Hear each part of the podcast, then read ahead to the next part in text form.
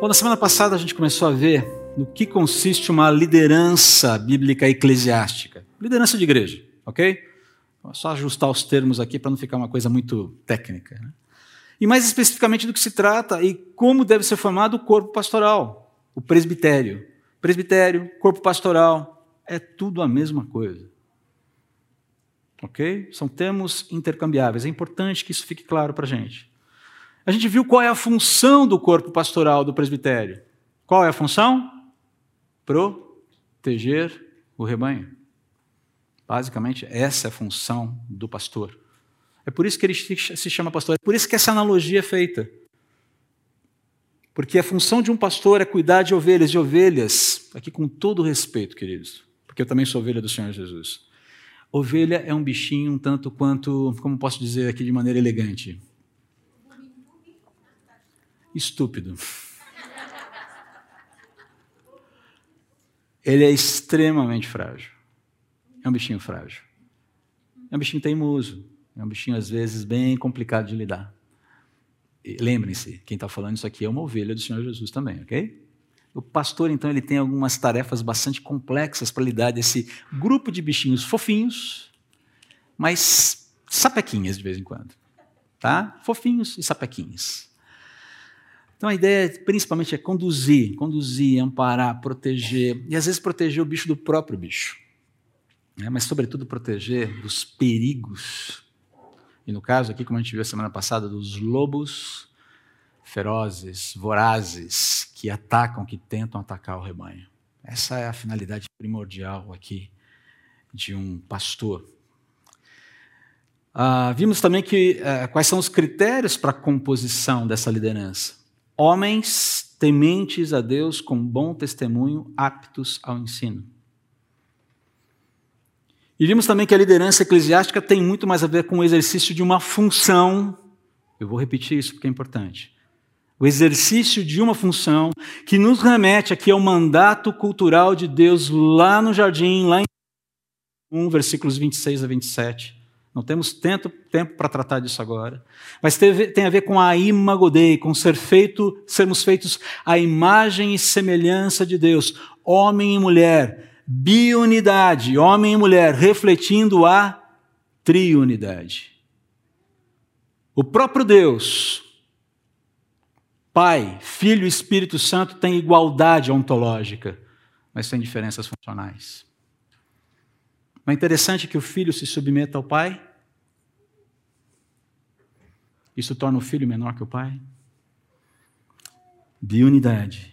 Homens e mulheres cooperando na sociedade, no casamento, na família, na igreja, para refletir triunidade. Isso basicamente é imago Dei, ser feito à imagem semelhante de Deus. Preservamos a igualdade ontológica. Ninguém é mais importante do que ninguém. Mas também preservamos as diferenças funcionais que Deus estabeleceu lá na criação. Isso é bíblico. Isso é a palavra de Deus. Isso é importante para a gente.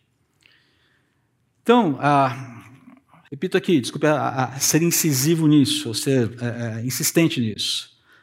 Liderança eclesiástica tem muito mais a ver com o exercício de uma função e pouco ou nada a ver com uma visão empresarial, corporativa de, ocupa de ocupação de posições e cargos. Não se compara. Até porque, vou fazer uma provocação aqui. Se fosse assim, fosse a questão meramente de ocupar posições e cargos, talvez nós tivéssemos que considerar a implementação de práticas ISG na igreja, não é verdade? A modinha que está rolando aí nas empresas. Práticas de governança aquela cartilha de governança ambiental, social e corporativa. Dá uma olhadinha depois na internet se você quiser entender o que é o ISG, quais são as propostas.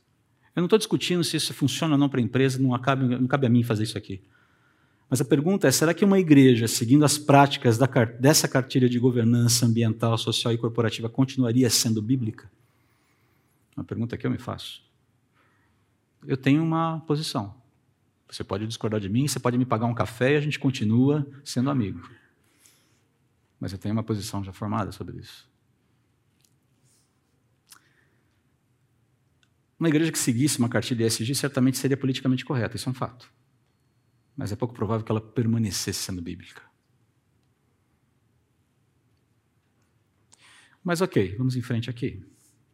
Lewis escreveu certa vez uma, algo muito interessante. Falou: olha, quando o mundo inteiro está correndo na direção de um penhasco, aquele que está correndo na direção oposta pode parecer ter perdido a cabeça. Eu quero dizer para vocês que, no que diz respeito a esses processos todos, muitas vezes a sensação que a gente tem é justamente essa. Está sendo visto como alguém que perdeu a cabeça porque está correndo na direção oposta ao penhasco. Simplesmente porque você quer ser bíblico. Simplesmente porque a gente precisa ser bíblico. A gente deve ser bíblico. Agora, o que é o evangelho de Jesus, se não, se não, uma vez salvos pela graça de Deus mediante a fé nele, é correr na direção oposta àquela proposta pelo sistema mundo, que tem os valores distorcidos, que tem valores completamente deteriorados. Não é essa a realidade aqui? Se você dá uma olhadinha lá em João, capítulo 15, versículo 19, João capítulo 17, você vê constantemente o Senhor Jesus rogando ao Pai, falando sobre não sobre os cristãos, sobre os seus seguidores, sobre os seus discípulos não serem do mundo. Isso significa que nós Paulo, em Romanos capítulo 12, fala, faz uma exortação aos irmãos de Roma para que eles não se acomodem a um sistema de pensamento mundano, mas que tenham a sua vida, a sua mente transformada continuamente, para poder entender qual é a vontade de Deus. É nesse sentido que é, muitos teólogos é, falam que o, o cristianismo é contracultural porque ele nos chama para fazermos movimentos que muitas vezes são completamente alienígenas para o mundo que está aí, para as propostas que nós estamos vendo aí. É óbvio que nós não vamos fazer isso com agressividade, que nós não vamos fazer isso com nenhuma espécie de autoritarismo. É óbvio que a igreja tem que continuar acolhendo todo mundo que bater aqui, seja a pessoa mais estranha, seja na hora do acolhimento, você tem que chegar e acolher todo mundo. Nós precisamos aprender a acolher todo mundo que chega aqui. Em qualquer situação, em qualquer circunstância, não importa a cor de pele, não importa o traje, não importa como se sinta, ela tem que ser acolhida. À medida que a gente vai caminhando, a verdade tem que ser exposta. E à medida que a verdade for exposta, vamos confiar que o poder do Espírito Santo pode transformar pessoas. Não sou eu que transformo, não é você que transforma. Eu não sou Espírito Santo, você também não é. Não, não. A gente até tenta muitas vezes, mas não funciona. Então é importante a gente trabalhar, esclarecer esses pontos aqui, porque quando a gente entra em instruções como essa de Paulo, se essas questões de base não estão minimamente resolvidas, existe toda uma tendência a olhar para isso que Paulo está falando como uma coisa absolutamente datada, sem sentido, se não misógina, machista, fora de moda e que precisa ser jogada, precisa de reavaliação, atualização, contextualização e sei lá mais o quê. Paulo está dizendo, ah, Paulo está resgatando aqui, está puxando aqui, homens compareçam. É isso que ele está fazendo aqui. Homens compareçam a responsabilidade de vocês de proteger o rebanho, porque esse é mandato cultural de Deus. Não é uma questão de incompetência feminina, é uma questão de responsabilidade do papel. Quero deixar isso bem claro aqui. E se você tiver alguma questão, alguma inquietação sobre isso, você pode vir falar comigo. A gente senta, a gente abre a Bíblia e discutimos tranquilamente. Mas vamos voltar lá para Gênesis, entender o que Deus propôs lá no começo da criação. Isso é importante para a gente. Ok, considerado isso, isto posto, uma vez que é o princípio bíblico que dá fundamento a uma igreja saudável, é a ela, é a Bíblia, lembra, CNH de Deus? É a Bíblia que devemos recorrer para saber como proceder. Afinal, a gente afirma que a Bíblia é a nossa norma de fé e prática, não é verdade? Se você fez lá o seu discipulado, a sua seu processo de aprendizado dos primeiros caminhos da Bíblia, em algum momento alguém falou, eu lembro quando eu era pequeno, falou, a Bíblia é a norma de fé e prática do crente. O que você quer dizer com isso? Que é ela quem regula a forma como eu devo viver. Ela explica a realidade para mim e me dá orientações, direções claras sobre o que eu devo fazer e o que eu não devo fazer. Mas não é simplesmente um manual do que você deve fazer. É um manual que diz para você que a partir desse momento em que você é uma nova criatura, salvo por Deus, só faz sentido viver de uma única forma. E que você não dá conta de viver dessa forma, mas Deus, com o seu poder, te sustenta e te habilita a viver se você estiver disposto a andar com Ele. Então perceba que até para a gente fazer aquilo que Deus quer, é na força dEle, é na provisão dEle. A dispensa está cheia. A dispensa não está vazia. É uma questão de nós queremos nos suprir com a dispensa de Deus colocada aqui para a gente. Como a Elaine gosta de dizer para a gente lá em casa, né? Todo dia tem uma fornada de graça e misericórdia de Deus pronta para a gente usar. É uma questão de a gente querer fazer uso disso. Mas, enfim, vamos em frente aqui. Assim, na semana passada, a gente lembrou os princípios, esses princípios apresentados por Paulo a Timóteo na sua primeira carta para a formação do presbitério, do corpo pastoral da igreja na cidade de Éfeso. Vocês se lembram? E vocês fazem sim ou vocês fazem não. Vocês se lembram? Foi semana passada, tal, tá lá. Se você não viu, olha na internet lá, você vai achar, tá bom? Mas para que essa instrução contida em 1 Timóteo não pareça circunstancial, porque se estivesse só num lugar da Bíblia, você poderia, ah, não sei, hein, isso aqui parece meio muito específico aqui, para não parecer que seja circunstancial, ou seja, é, para não passar a impressão de que não é alguma coisa normativa, então vamos checar as instruções de Paulo sobre esse mesmo assunto em outra carta, para Tito, outro jovem pastor, outro jovem colaborador aqui de Paulo, que trabalhava pelo reino de Deus em outro contexto. E esse contexto, contexto era esse lugarzinho no meio do mar Mediterrâneo chamado Creta. Alguém já viajou para Creta alguma vez aqui? Oh, então vocês conhecem Creta. Ok. É um lugar bonito, até onde eu sei. Tá? Mas enfim. Agora, qual é o contexto um pouquinho de Creta? Um pouquinho da história para a gente entender o que Tito estava enfrentando nesse lugar aqui. Creta foi o berço de uma civilização muito é, esplendorosa no segundo milênio antes de Cristo, chamada é, civilização minoana, por causa do seu rei, o rei Minos, um rei semilendário. Isso no segundo século, segundo milênio, perdão, antes de Cristo. Por volta do ano 1400 a.C., é, essa sociedade, que era muito esplendorosa, ela começou a entrar num declínio. Ela começou a ser invadida ali por ataques sistemáticos de piratas que saqueavam as, as cidades e, e, destruíam tudo que deixavam para trás.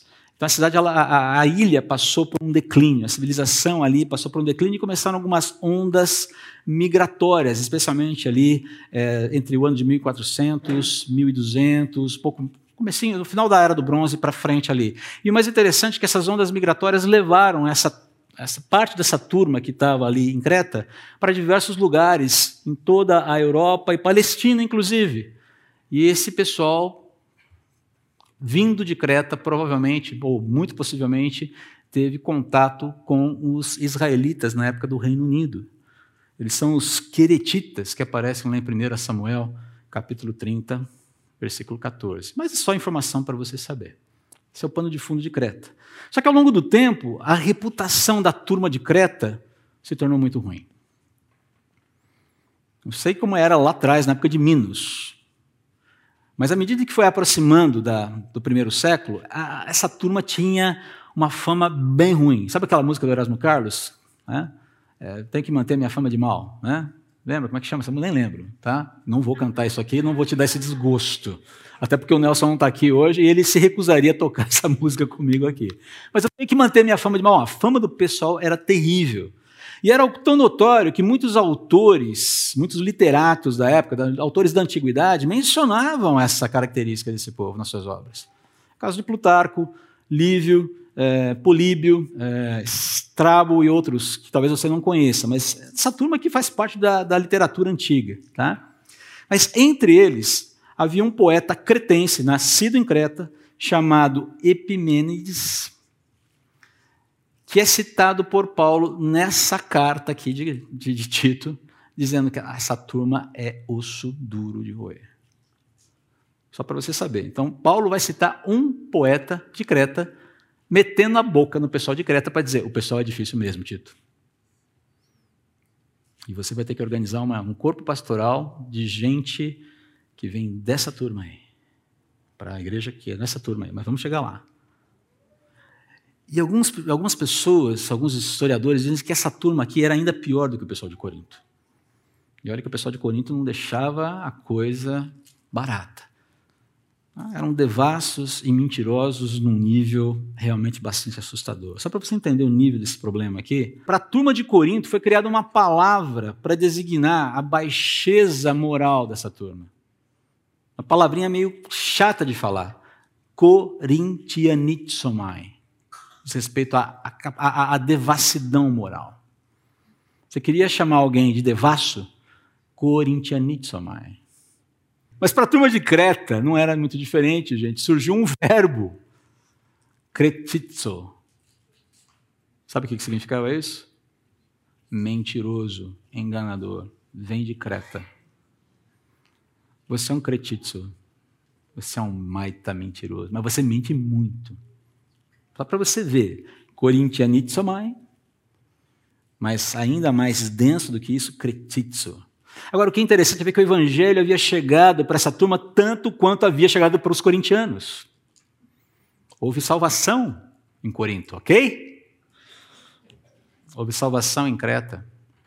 O evangelho penetrou na mente daquelas pessoas, penetrou no, no, no âmago do ser daquelas pessoas e começou a resgatar essas pessoas de, de um viver completamente devasso. Não é só uma mudança de vida. A salvação em Jesus transforma vidas, de fato, nós vimos isso na escola bíblica dominical. Hoje a Arinha falou sobre o que significa ser de fato alguém convertido. Não é abraçar uma religião, não é se tornar uma pessoa melhor. Não, agora eu vou ser uma pessoa mais cordada, agora não vou mais bater na mulher, agora não vou mais, vou, não, não, não vou mais ficar xingando o marido, não, agora não vou mais esfolar os filhos. Não se trata disso. É óbvio que você não vai fazer isso. Mas é uma transformação de dentro para fora, porque a mente foi capturada pela compreensão de que o que está revelado aqui explica a realidade de tal forma que mostrando para mim que eu, sem o Deus verdadeiro, não sou ninguém. Na verdade, tenho um grande problema. É uma questão de coerência. Você fala, cara, isso explica a minha vida, explica de onde eu vim, para onde eu vou, o que eu estou fazendo aqui. E esse viver, esse novo viver, ele é capacitado, ele é potencializado pelo poder, é poder de Deus agindo. Ninguém, ninguém deixa de ser cretitzo por muito tempo se não for pelo poder de Deus. Que as mudanças que precisam ser operadas são mudanças de tal magnitude, de tal profundidade, que só sobrenaturalmente isso pode acontecer. Você responde a isso, você se engaja nisso. Mas o poder, o motor disso é sobrenatural. Interessantíssimo. E é sobre a condução dessa igreja nesse lugar cheio de tantos desafios éticos e morais que Paulo trata na carta a, Tilo, a Tito. Então ele dá o briefing da missão aqui logo de cara. Olha lá. Escreva a Tito, meu verdadeiro filho na fé, que compartilhamos, que Deus, o Pai e Cristo Jesus, nosso Salvador, lhe deem graça e paz. Tito, deixei-o na ilha de Creta para que você completasse o trabalho qual é o trabalho? O trabalho de fortalecer a igreja, criar uma liderança que cuide, gente séria, que vai amparar, que vai pregar o evangelho, que vai ensinar o evangelho, que vai proteger essa igreja. E nomeasse presbíteros em cada cidade. Perceba que não é só uma igreja. Tito tinha que andar por toda a Creta e em cada comunidade cristã estabelecer essa liderança ali.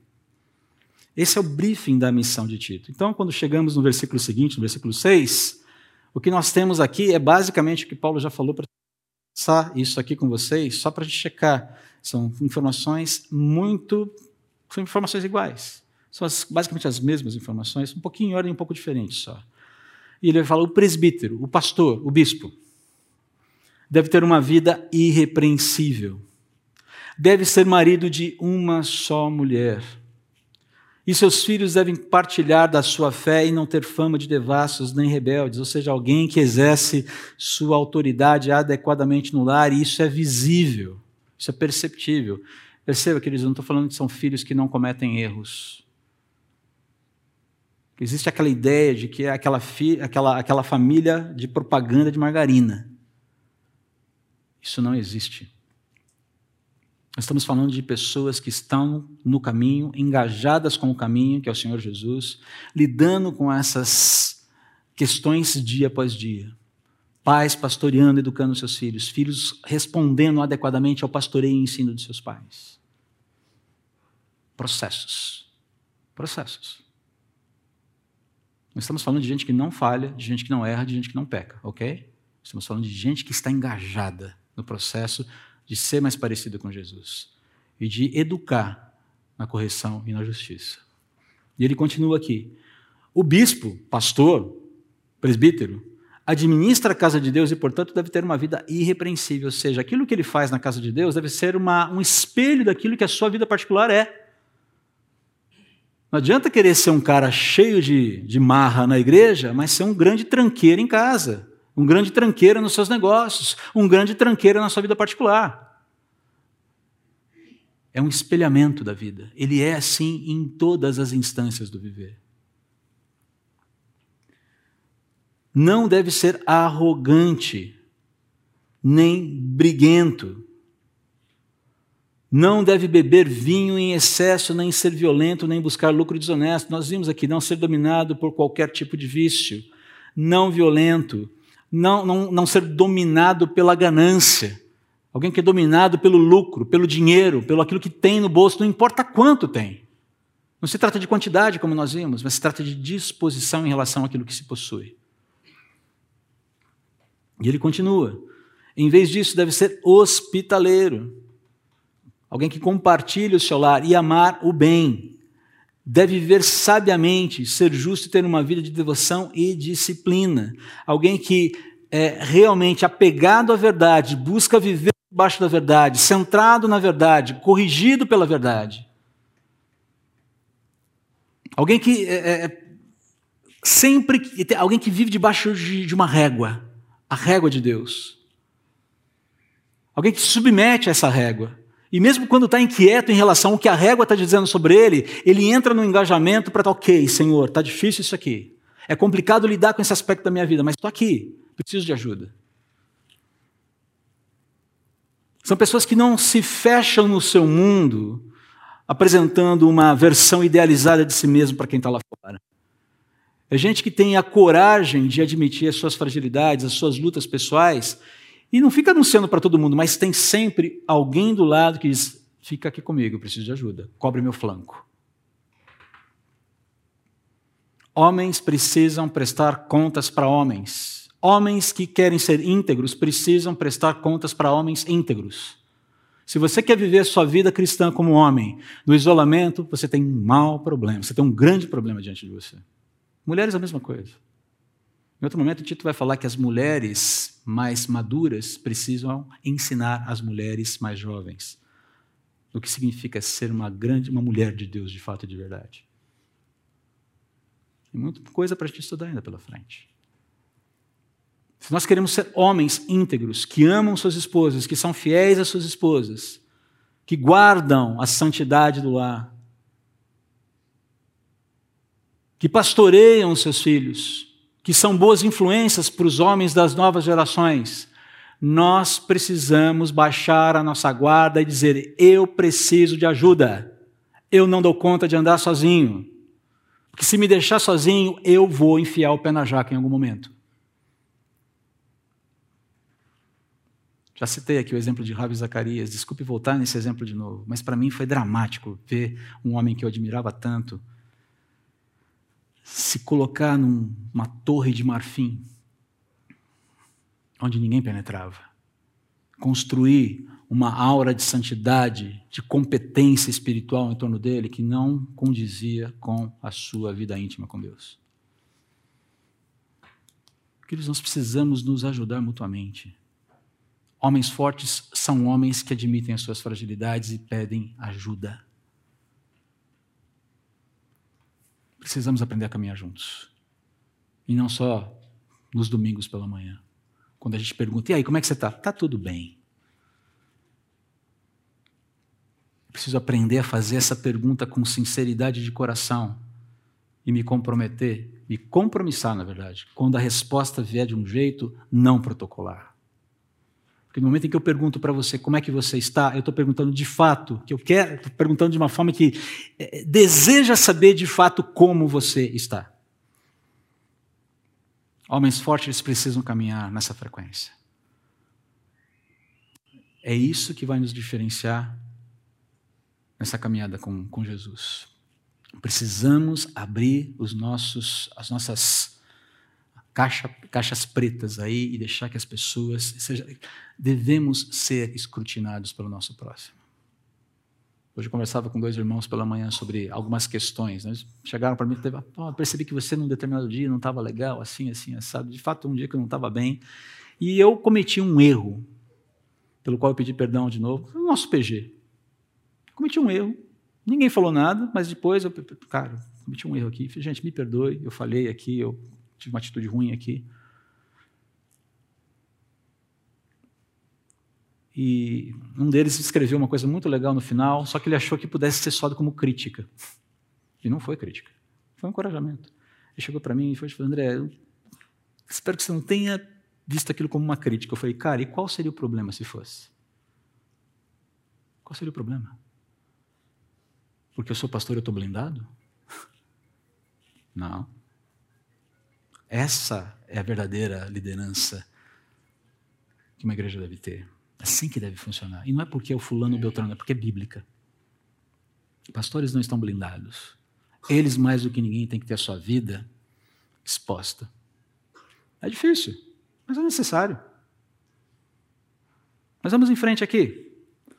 Em vez disso, deve ser hospitaleiro e amar o bem. A ideia de você ser alguém que.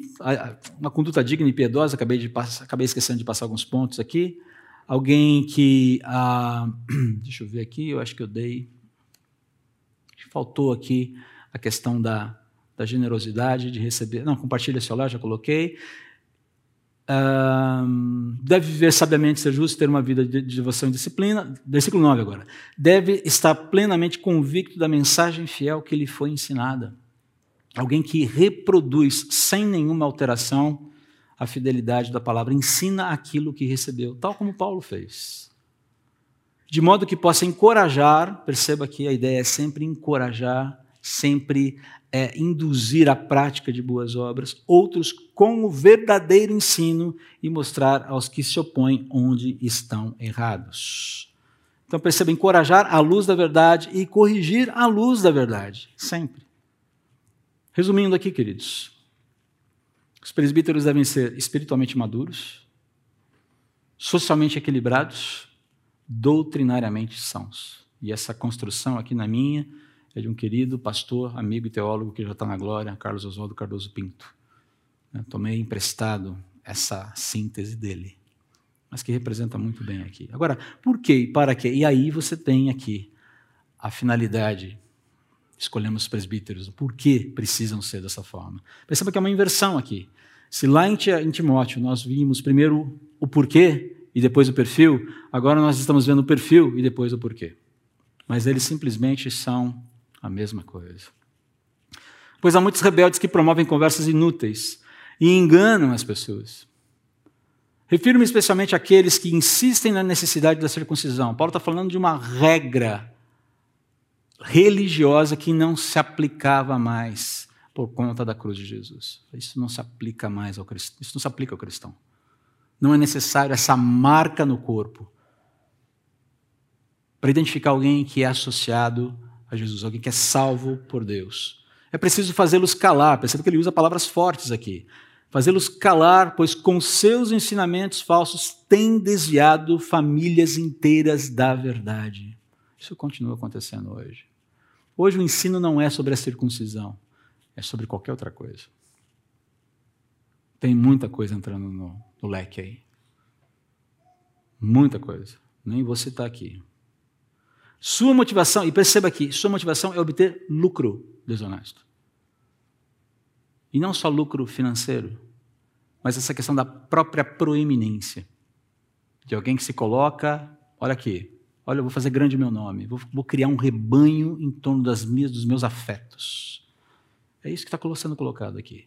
Até mesmo um deles, e olha só, até mesmo um deles, ele está falando aqui desse poeta é, cretense, um profeta nascido em Creta, poeta e profeta, né? Nascido em Creta, disse: os cretenses são mentirosos, animais cruéis e comilões preguiçosos. Você gostaria de ser descrito dessa forma? Não, né? Mas é o que Paulo está falando. Falou, olha, essa turma, para ser enganada, não é muito, não é muito difícil. E tem gente nessa turma que tem uma disposição para enganar, meu amigo, você dá só bola para ele e faz gol. Essa é a questão aqui. E ele fala: Isso é verdade. Essa turma é mentirosa, animais cruéis, comilões preguiçosos. Rapaz. E ele fala: Tito, repreende-os severamente a fim de fortalecê-los na fé. Repreenda quem? Quem quer andar no caminho. Atenção, olha a verdade, olha aqui o que a palavra está dizendo. Esse é o caminho, essa é a forma de conduzir, essa é a forma de construir, essa é a forma de andar. É por aqui que a gente vai. É preciso que deixem de dar ouvidos a mitos judaicos e às ordens daqueles que se desviaram da verdade. Ele fala, olha, estão dando ouvidos para tudo aquilo que não tem nada a ver com o Evangelho que está contaminando, que está poluindo o evangelho. E isso está distorcendo a verdade. Tem que parar com isso.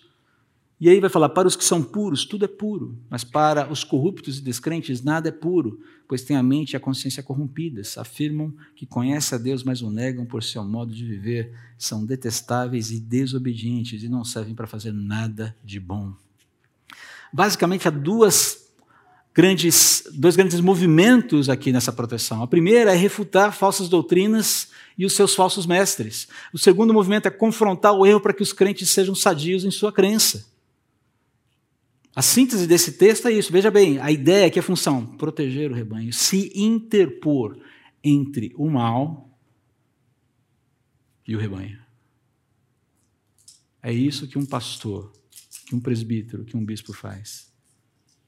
Ele se coloca entre o mal, entre o lobo, entre a mentira e o rebanho que ele tem que proteger. Não é posição, é função. Queridos, os dois textos, tanto de 1 Timóteo quanto de Tito, se recomendam mutuamente aqui. A regra hermenêutica de interpretação da, da Bíblia. A Bíblia explica a Bíblia. Esses são os critérios que nós devemos utilizar para nossa recomendação de um nome ao presbitério. Vou voltar aqui. Alguém espiritualmente maduro, socialmente equilibrado, doutrinariamente são. Não são pessoas perfeitas, não são super-homens, mas são homens compromissados com a verdade, que têm essa função de se colocar entre o mal e o rebanho. Porque foi isso que o Senhor Jesus fez. Esse foi o papel do Supremo Pastor. Ele é o exemplo. Ele é o referencial, ele é o paradigma. Nesse momento em que a gente vai começar esse processo de indicação, eu quero pedir a, a você que considere isso com todo, com todo o fervor do seu coração. Eu quero dar aqui alguns poucos instantes para você orar sobre isso. Talvez você tenha algumas indagações sobre essas questões que eu coloquei. Talvez você se inquiete com uma ou outra observação. Ok. Mas eu quero, então, sugerir para você: dialogue com Deus sobre isso aqui. Senhor, esse é o caminho. Acabamos de ser expostos a uma série de informações aqui que são bastante densas. É assim que a gente tem que proceder? É esse o critério? É isso mesmo? Vamos orar em alguns instantes.